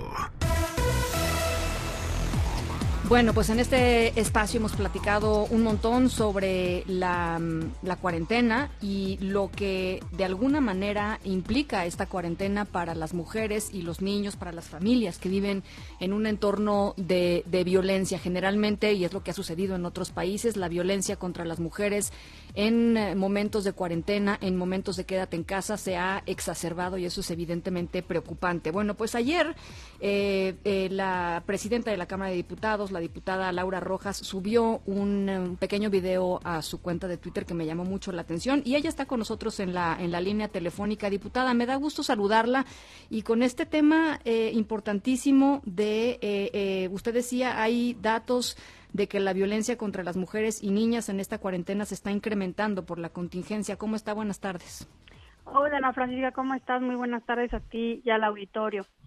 Bueno, sí, así es. Eh, mira, el día de ayer tuvimos una reunión eh, virtual con la con la presidenta del Instituto Nacional de las Mujeres, con Nadine Gassman, un grupo de, de diputadas de, de, todos los grupos parlamentarios que creamos hace unos meses y que estamos trabajando con y comprometidas con la agenda de igualdad sustantiva. Y ahorita en el marco de la contingencia de la jornada nacional de extrema distancia etcétera eh, que, que tenemos por el covid 19 pues no podemos bajar la guardia no este la la esta lucha por la igualdad de las entre las mujeres y los hombres tiene que seguir. Y eh, y desafortunadamente nos eh, ella nos compartió, ya teníamos nosotras algunos datos de eso porque tenemos mucha comunicación con, eh, con los refugios, con, con estos refugios que hay en todo el país para atender a mujeres y niñas que sufren de violencia, de trata, etcétera. Y, y ya teníamos nosotros algunos indicios. Y sí, en efecto, nos confirma, nos confirmó la presidenta Lin Mujeres que, eh, que se están incrementando las llamadas eh, pues al, al 911 por por eh, pues por, por por violencia por violencia por violencia en las en las casas no principalmente. Entonces mm, bueno pues sí estuvimos eh, le, dijeron diputada le dijeron cuántas llamadas hay digamos para darnos una idea o cuántos se han incrementado. No nos quedaron de darnos el dato puntual posteriormente. Ayer no nos lo dieron porque depende depende en cada estado, ¿no? O sea, no, no es la misma cifra o el mismo porcentaje de incremento en cada estado. Sin embargo, sí lo pedimos queda, quedaron de entregárnoslos pronto. Pero, Ana Francisca, mira, lo que acordamos hacer, pues para no quedarnos nada más en conocer los datos, fueron varias acciones. En primer lugar, eh, pues pedirle nuevamente a la Secretaría de Hacienda, lo venimos haciendo desde hace ya varias semanas, que ya entregue el recurso que la Cámara de Diputados asignó para los refugios eh, del país, que fue un presupuesto eh, muy grande, como nunca en la historia se habían entregado alrededor de 100 millones de pesos para el funcionamiento de estos refugios de mujeres y niñas que sufren de violencia y que ya estamos a finales de marzo y no se ha entregado ese recurso para el funcionamiento. ¿Y qué les dicen, eh? ¿Por qué no lo han entregado? ¿Cuál es, la, cuál es el argumento? No, no hay argumento, simplemente que, que ya, ¿no? Que ya lo van a entregar y que están en eso y lo hemos estado pidiendo. De hecho, la semana pasada este grupo de diputadas eh, y diputados, de diputadas, perdón, somos puras mujeres, hicimos eh, un exhorto formal, oficial, ya por escrito, digamos, a la Secretaría de Hacienda para que entregue los recursos La presidenta de las mujeres ayer nos dijo, ella por supuesto también ha estado pidiendo e insistiendo en este punto y lo que dijo es que parece ser que ya lo van a entregar en días siguientes. Pero bueno, uno Pues es no quitar el dedo del renglón. Pues no. Tenemos que seguir pidiendo que eso se, se esos recursos se entreguen. Y por otro lado, eh, Ana Francisca, vamos a, a, a- a usar eh, parte de los tiempos oficiales de la Cámara de Diputados en medios, en radio y televisión, para difundir mensajes sobre ese tema. De hecho, ya la Cámara de Diputados va a destinar todos sus, sus tiempos oficiales para difundir mensajes sobre, sobre el COVID, ¿no? Ahorita Claro. tenemos al aire un spot sobre las medidas sanitarias de prevención y el siguiente que vamos a hacer es precisamente sobre eh, pues prevención de la violencia y atención, o sea, uno pues pedirle a la gente que a- a- hacer esa conciencia de, de, de que no lastimen a las mujeres y a las niñas, pero en caso de que suceda, ¿qué Que hay- pueden hacer? las Que hay recursos, ¿no? Sí, a dónde hablar, a dónde acudir, qué Sí, poder sí, hacer. Y el otro tema también bien importante, Ana Francisca, que tiene que ver con, con esto es el, el tema de, de la repartición de, las, de los trabajos del hogar y de los cuidados en esta contingencia. Es bien, y también vamos a dedicar tiempos oficiales de la Cámara de Diputados para, para esto, porque tenemos que hacer conciencia de que, bueno, ahora estamos 24/7, todos en la casa, si son cinco, si son seis, si somos cuatro, los que sean, todo el día. Entonces, la cantidad de comida que hay que preparar, la cantidad de ropa que hay que lavar, la cantidad No, bueno, de- es un de- trabajal. de lavar, Es un trabajal, diputada. Sí. No, bueno, yo les digo que ahora sí ya sé lo que es la doble y la triple jornada. triple y la- sí, sí, sí, sí, sí. ser diputada y al mismo tiempo hacer un montón de esas cosas. Entonces, Chócalas. eh, ¿mande? Chócalas, estamos en las mismas. ¿no? Estamos en las mismas, exactamente, ¿no? Entonces, eh, la, la, la repartición tiene que ser igualitaria, o sea, nada de que nada más a la mamá o nada más a, a las mujeres o a las hijas se les se les eh, carga la mano con ustedes son las que tienen que lavar, trapear, cocinar y todo, y los hombres no sabemos o los o los muchachos haciendo no sabemos qué cosa. Entonces, eso es bien importante. La repartición tiene que ser igualitaria. Igual el cuidado de los enfermos en esta etapa, igual el cuidado de los adultos mayores, igual el cuidado de los niños y niñas. Entonces, vamos a, a estar Bueno. trabajando en estas dos vertientes durante la contingencia. Ana. Pues nosotros muy pendientes del tema de los recursos porque porque sí, ¿no? Fueron aprobados, este tienen que ser liberados. Hemos platicado aquí con la red de, de refugios y pues viven eh, literalmente a penitas y al día, ¿no? Este una buena parte de- del dinero que necesitan eh, son estos recursos y estamos a, a abril, ¿no? Ya ya debería de ser tiempo de que se repartan los recursos como se asignaron. Rapidísimo, eh, diputada, ya que la tengo en la línea, aprovechar. Hace un ratito eh, los, los la Asociación de Gobernadores de Acción Nacional eh, subió una, simplemente su opinión, subió un tuit a su cuenta diciendo que están prof- profundamente preocupados por los precriterios de política económica que presentó Hacienda ayer, porque hay eh, eh, recortes considerables a las participaciones de los estados y los municipios y dicen los gobernadores panistas que los estados no pueden sostener la emergencia sin recursos adicionales, que urge un plan de Estado. Sí, bueno, eh, pues evidentemente eh, se tiene que apoyar a los estados y a los municipios de todo el país eh, para que cumplan con funciones fundamentales. O sea, los municipios, por ejemplo, tienen a su cargo eh, tareas tan imprescindibles como la recolección de basura, como el alumbrado público, como es el mantenimiento de los espacios públicos, en fin, ¿no? Eh, tienen una serie, tienen los servicios más básicos, o sea, su cargo, su responsabilidad, los servicios que son los que tú y yo y todos los ciudadanos usamos todos los días y los que estamos más cercanos, incluso también el, el de seguridad pública, la seguridad pública que, digamos, de patrullar las calles, etcétera. Entonces, por supuesto que los municipios necesitan, y eso es algo que hemos venido discutiendo ya desde los dos presupuestos que nos ha tocado aprobar en esta legislatura. O sea, en, en el primer presupuesto que aprobamos para el 2019 hubo un recorte importante a los municipios y a los estados. En el 2020 se logró que ya no les bajaran más, pero en el, en el proyecto de presupuesto sí venía un planteamiento de, de bajarles más el presupuesto a los a los municipios y entonces bueno sí la expectativa es que se le siga bajando eh, de ninguna manera creo que creo que es correcto. Eh, se, se, se, se, se tiene que dar el dinero que necesitan y corresponden tanto los estados y los municipios para que puedan seguir cumpliendo las funciones y, y los servicios que tienen a su cargo eh, prestar a la ciudadanía y que están establecidos en la Constitución. Entonces, bueno, digamos pues- a, a bote pronto, esa sería mi opinión, a reserva de que, por supuesto, revise bien lo que escribieron, ¿no? Claro.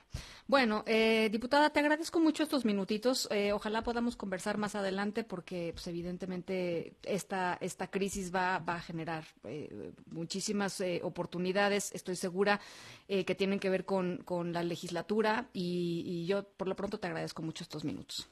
Sí, nada más, Ana Francisca, solamente aclarar que lo que envió la Secretaría de Hacienda el día de hoy son eh, precriterios económicos para el siguiente ejercicio fiscal. No Sí, es sí, para sí. este año, sino para el año 2021. Sí, sí. Entonces, Pues eso es lo que, esa es la reacción de los, de los eh, gobernadores. Exacto. Muchísimas gracias, Perfecto. eh, diputada. Gracias a ti, Ana, que muy buenas tardes. Eh, Laura Rojas, diputada federal, presidenta de la Cámara de Diputados. Nos vamos a otras cosas. En directo.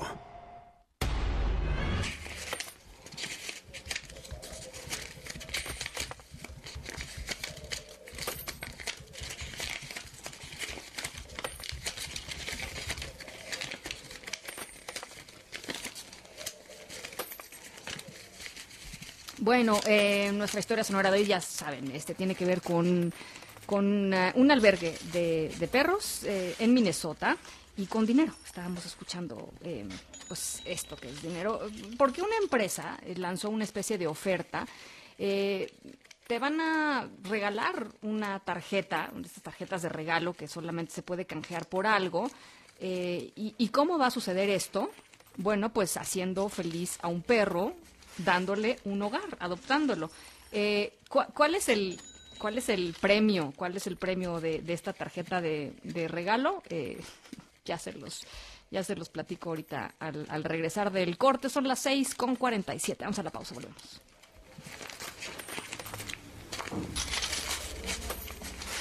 En un momento continuamos en directo con Ana Francisca Vega.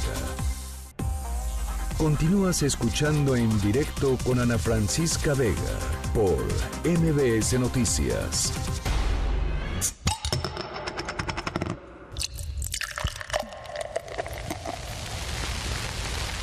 Bueno, nuestra historia sonora de hoy, qué rico, una...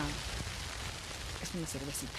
Eh, nuestra historia sonora de hoy tiene que ver con una empresa cervecera que ha anunciado que va a regalar eso, cerveza gratis, a aquellos que se animen a adoptar a un perro durante este aislamiento, eh, pues eh, a raíz del COVID-19.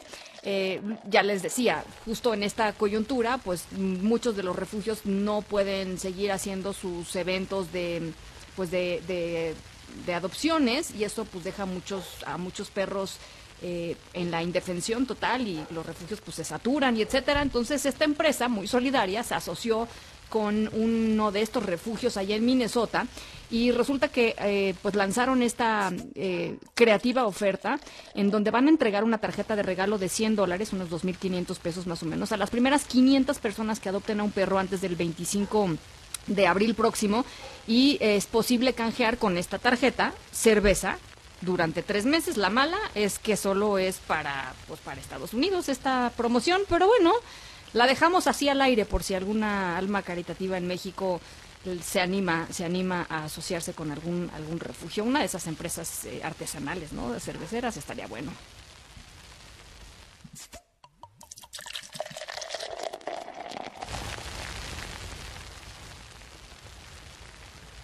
Directo. Oigan, bueno, pues nuestra nos, nos, nos llegó una llamada, fíjense. Este dice, buenas tardes, Ana. Un favor, mándale un saludo a mi hijo. Hoy es su cumpleaños. Su nombre es Adrián, de parte de su mamá. Nos escribió Franchela. Eh, y también un abrazo y una felicitación a Ofelia Castro, la esposa de nuestro querido Rafa Arce, que también cumple años este 2 de abril. Así es que las mañanitas para Adrián y para Ofelia. Linda está la mañana en que vengo a saludarte. Venimos todos con gusto y placer a felicitarte. MBS Noticias Contigo en Casa tiene para ti notas positivas.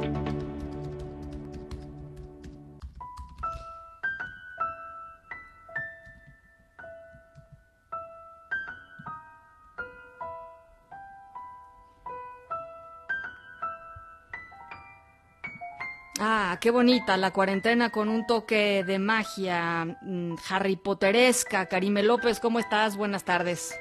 Perfecto, Ana, muy buenas tardes. Y mira, no es buena noticia, es excelente porque también fan de Harry Potter. Sí, yo soy muy fan de Harry Potter, por supuesto, sí, me encanta. Ah, entonces te va a encantar esta idea de hoy. A ver, venga. Va, pues J.K. Rowling, que como sabemos es la creadora de este mágico mundo de Harry Potter, lanzó el sitio Harry Potter at Home en casa. Aquí Ah, qué bonito. Todo lo que quieran. Yo la verdad es que le dediqué un buen tiempo. Puedes jugar, checa, para elegir tu casa en el Colegio de Magia y Hechicería Hogwarts. Puedes Mm. aprender a dibujar criaturas mágicas. Puedes hacer eh, una sopa de letras, eh, ver videos, bueno, hasta hacer exámenes de libro que te digan qué tan fan eres. Ay, está padrísima, me encanta. Oye, qué rapidez, qué bárbara.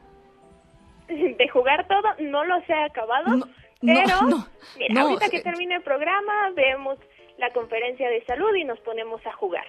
Pues no, me- yo más bien me refería a qué rapidez de J.K. Rowling de armar todo este proyectote, porque ya lo estoy viendo aquí en pantalla, está increíble. Este, se los recomendamos muchísimo, esa es una bonita noticia en medio de todo este asunto. Harry Potter, para todos los fans de Harry Potter, que hay millones alrededor del mundo. eh, pues esta nueva, esta nueva plataforma en donde se pueden entretener desde casa, porque hay que guardarnos, Karime. Efectivamente, les dejamos el link en nuestras redes sociales, también lo pueden buscar en mbsnoticias.com y nos cuentan, por supuesto, qué es lo que más les gustó. Buenísimo. Yo en estos momentos, después también, después de la conferencia de las 7 de la noche, este, le voy a entrar aquí al mundo de Harry Potter. Gracias, Karime. Buenas tardes, Ana. Linda tarde, las 6 con 56. Nos vamos a nombre de todos los que hacen posible este espacio informativo. Gracias por acompañarnos como todas las tardes. Yo soy Ana Francisca Vega. Se quedan como siempre con Gaby Vargas. Y después, ya saben, charros contra gangsters. Pasen buena tarde. Cuídense mucho. Guárdense en casa. Nos escuchamos mañana. MBS Noticias presentó En directo con Ana Francisca Vega. Información para todos. Este podcast lo escuchas en exclusiva por Himalaya. Si aún no lo haces, descarga la app para que no te pierdas ningún capítulo. Himalaya.com